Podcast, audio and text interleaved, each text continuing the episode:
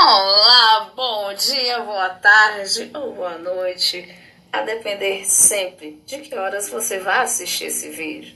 Então, dando prosseguimento à nossa série Mediação pelo Olhar do Diretor, e como estamos já na metade, iremos hoje tratar de alguns assuntos espinhosos, difíceis, polêmicos, mas talvez necessários para que haja uma mudança de chave. Então, para que vocês comecem a se ambientar, olha a trilha sonora do filme de hoje.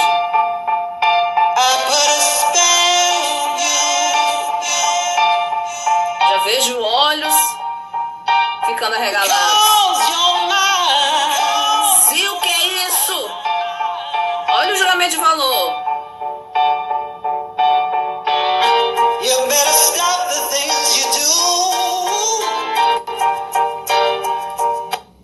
Pergunto: você está preparado para falarmos do código de ética dos mediadores judiciais, dos conciliadores e mediadores judiciais, constantes na resolução 125 de 2010? Se o que que isso tem a ver 50 tons de cinza com o código de ética? Calma, jovem. Vem comigo. Princípios e garantias da conciliação e mediação judicial. Artigo 1 vamos focar em dois parágrafos, o terceiro e o quarto. O terceiro que diz que faz referência à imparcialidade. Dever de agir com ausência de favoritismo, preferência ou preconceito, assegurando que valores e conceitos pessoais não interfiram no resultado do trabalho compreendendo a realidade dos envolvidos no conflito e jamais, e jamais aceitando qualquer espécie de favor ou presente. Neutralidade, o parágrafo 4 que diz: dever de manter equidistância das partes, respeitando seus pontos de vista com atribuição de igual valor a cada um deles. O que eu quero dizer com isso? Dever de ausência de favoritismo assegurando que os teus valores, os teus princípios, enquanto mediador, condutor daquele procedimento, não irá interferir na realidade das partes que estão ali narrando as suas histórias.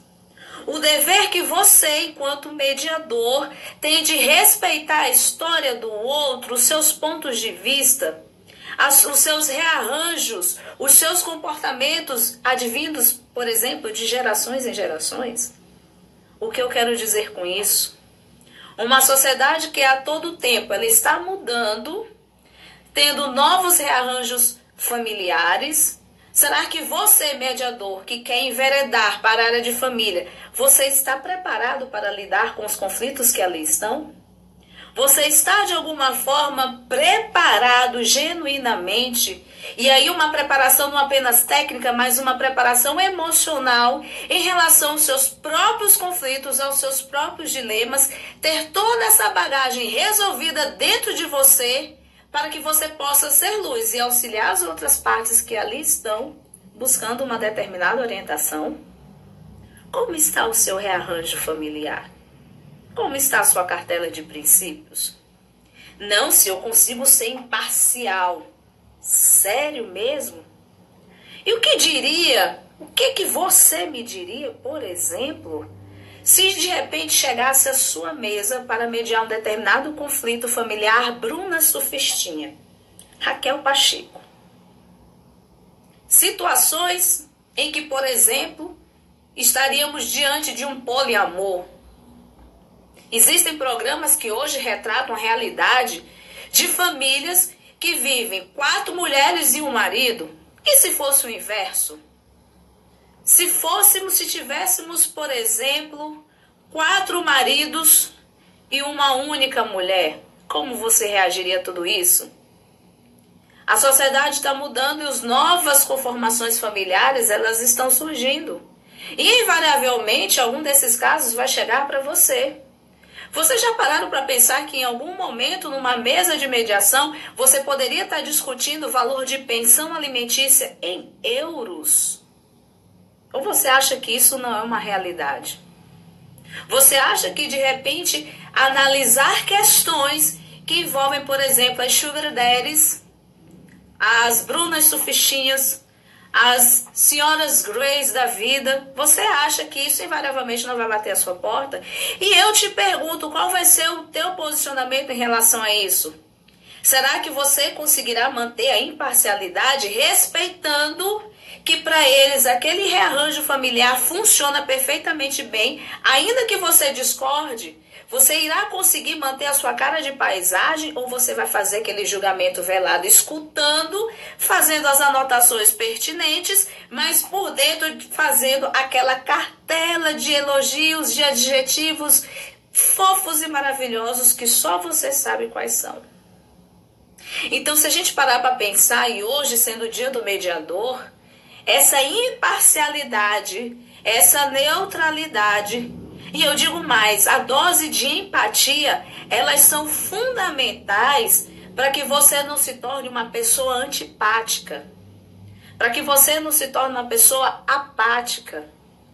E de repente, ao escutar histórias que de repente não são aquelas que você está acostumado a ouvir, você não comece a arquear a sobrancelha, dá aquela inclinada para trás e aí a gente pode utilizar de todas as formas não verbais de comunicação, cruzar os braços no sentido de resistência, de não querer ouvir aquilo que está sendo dito e de repente você esquecer tudo o que você estudou, todos os princípios, toda aquela questão empática, da oitiva empática e começar a fazer julgamentos e você acha que pela sua cara de paisagem linda e fofa, fazendo a egípcia, as partes não vão perceber que você está pouco ligando ou pouco validando as histórias que estão sendo colocadas.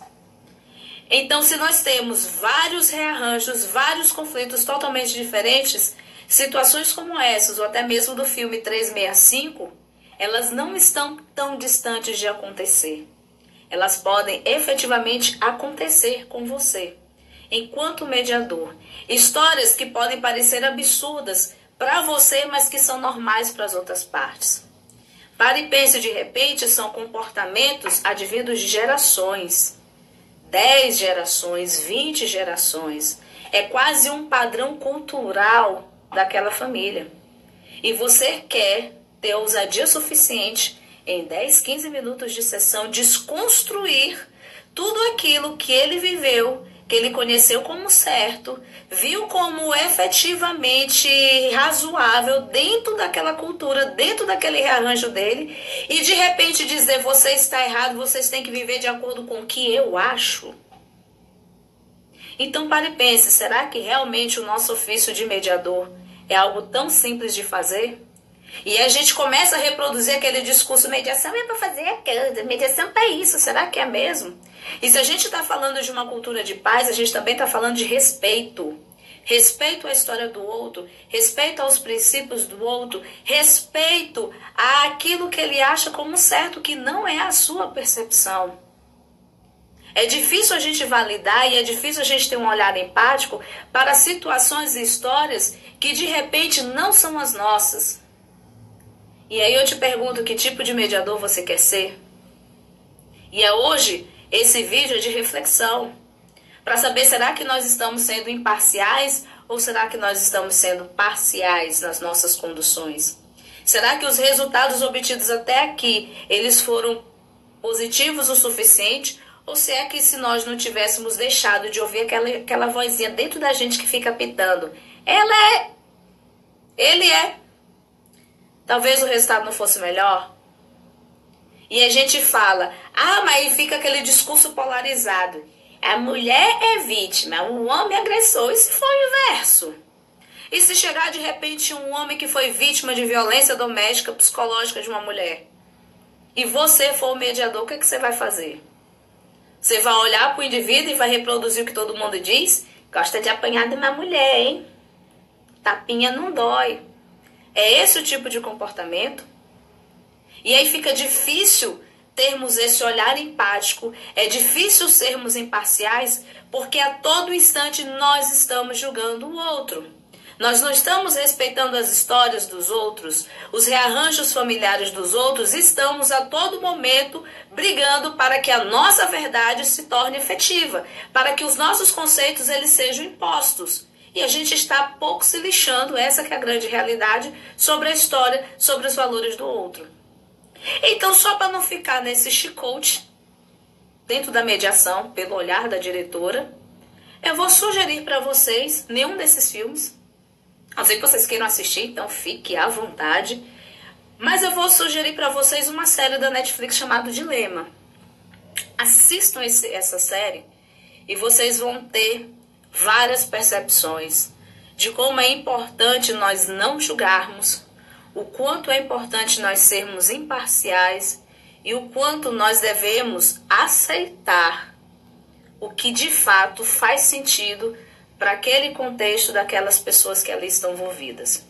Então, convido vocês a refletirem que tipo de profissionais, que tipo de mediadores e ouse além, que tipo de seres humanos vocês querem ser. Cheio de princípios, cheios de técnicas, cheios de formações, mas esquecendo o básico, que é ser ser humano e respeitar a história do outro. Ok? Até amanhã com mais série Mediação pelo olhar da diretora. Tchau!